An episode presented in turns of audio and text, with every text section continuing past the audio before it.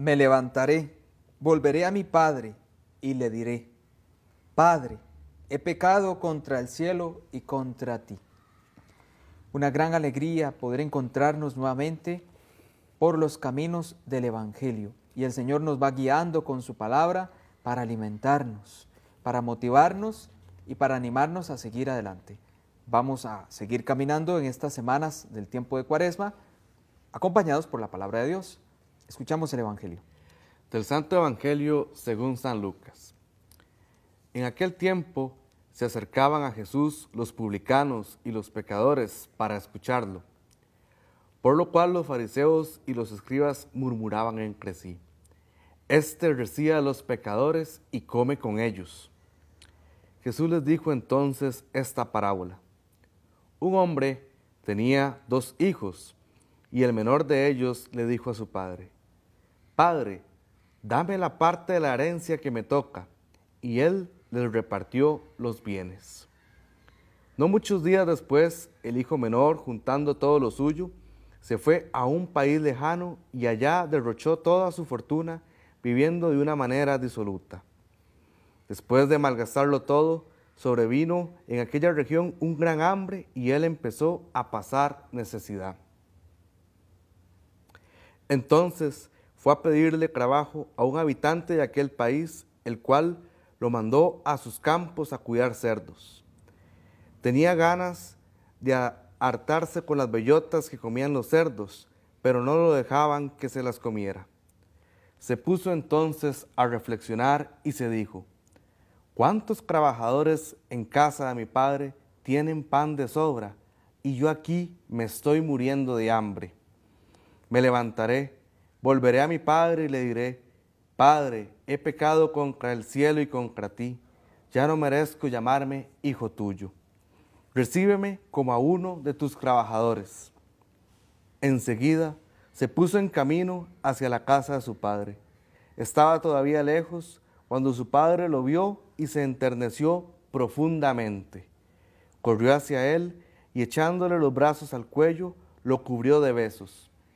El muchacho le dijo, Padre, he pecado contra el cielo y contra ti, ya no merezco llamarme hijo tuyo. Pero el padre le dijo a sus criados, Pronto, traigan la túnica más rica y vístansela. Pónganle un anillo en el dedo y sandalias en los pies. Traigan el becerro gordo y mátenlo. Comamos y hagamos una fiesta, porque este hijo mío estaba muerto y ha vuelto a la vida. Estaba perdido y lo hemos encontrado. Y empezó el banquete.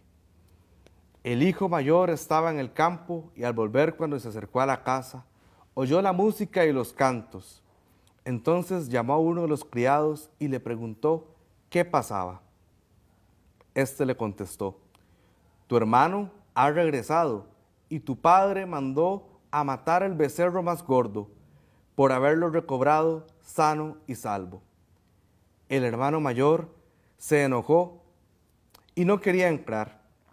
Salió entonces el padre y le rogó que entrara, pero él le replicó, Hace tanto tiempo que te sirvo sin desobedecer jamás una orden tuya, y tú no me has dado nunca ni un cabrito para comérmelo con mis amigos. Pero eso sí, viene ese hijo tuyo que despilfarró todos tus bienes con malas mujeres, y tú mandas a matar el becerro gordo.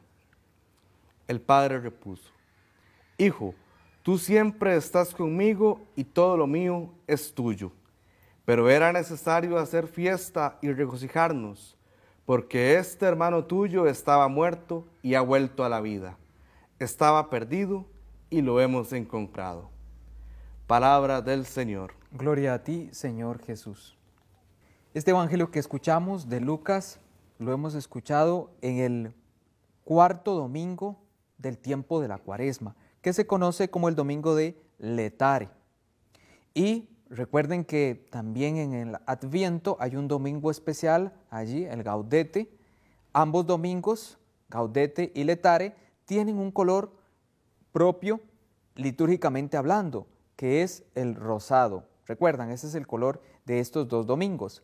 Y es que este color lo que quiere es eh, proyectar la imagen que está de fondo, la alegría, el gozo.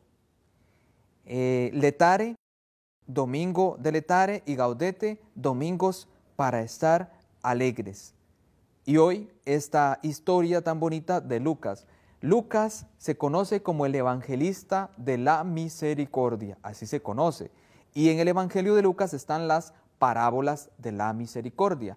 Esta es una parábola un poco extensa de la misericordia, pero en lo personal es de las que más me gusta. Capítulo 15 de San Lucas. El hijo pródigo. Muy conocida esta historia. Hay quienes prefieren llamar a este eh, relato con otro título. El Padre Misericordioso. Muy bonito, porque ponen como centro de la historia no al hijo que se fue y regresa, sino al Padre que lo dejó ir y que luego lo recibe. Al Padre que respetó la libertad del Hijo y con dolor deja que se marche, pero luego no le recrimina, luego le recibe como si nada hubiera pasado. Entonces, el centro de la historia sería este Padre bueno, por eso el Padre misericordioso, pero la conocemos más con el nombre del Hijo pródigo. Y como bien hemos escuchado, que insisto, es una historia muy conocida, o la hemos escuchado varias veces, este hijo decide irse a probar fortuna y le pide al padre la herencia. Se dice que un padre, estamos hablando del Antiguo Testamento y del momento también de la época de Jesús, de las costumbres judías, eh, quizás no somos los más expertos para, para hablar de, porque no tenemos esa experiencia judía, pero se dice que para que un padre dé una herencia, bueno, y es entre nosotros también normalmente así, para que un padre dé una herencia debe estar fallecido, debe haber muerto, por eso hay herencia. Este hijo al pedir la herencia, podríamos decir, está deseando la muerte de su padre. Básicamente le está diciendo, ojalá estuvieras muerto para que ya tenga yo la herencia. Pide la herencia, pide la muerte de su padre. ¿Cuál sería la relación entre ambos? No la conocemos no se nos cuenta ese previo, pero el padre le da lo que pide y el hijo se hace un fiestón con todo lo que le dieron. Una vez que se le agota, entra en conciencia de que ya no tiene más y decide regresar. Hay algunos estudiosos que mencionan que ni siquiera regresa porque realmente esté convencido de que hizo mal, sino que regresa por necesidad, porque quiere sacar más de donde eh, obtuvo lo primero que ya gastó. Motivado quizás por este sentimiento, regresa, querer conseguir más. El padre está ahí atento para recibirlo y cuando llega no le hace ningún reclamo. Una vez que llega, lo recibe, pide a sus criados que le den el trato que merece por ser su hijo. Merece un trato especial en el cual se le recuerde la dignidad que tiene. Traigan sandalias, vestido nuevo y anillo. Tiene una dignidad, es mi hijo. El único motivo por el que hay que darle un buen trato es ese, es mi hijo. El Padre lleno de ternura, lleno de amor y lleno de misericordia. Es que la cuaresma, con las liturgias penitenciales, las horas de las confesiones que en las parroquias se ofrecen, esta fuerza en la confesión, que frecuenta eh, los fieles tiene esa eh, tonalidad. Ver que nuestra alegría está en el perdón que el Señor nos ofrece. Cuaresma nos recuerda eso, no solo la pasión del Señor Jesús y sus sufrimientos por nosotros, claro, pero que todo eso al final está motivado por una idea. Dios nos ama y nos quiere ofrecer su, su perdón. Que estén muy bien.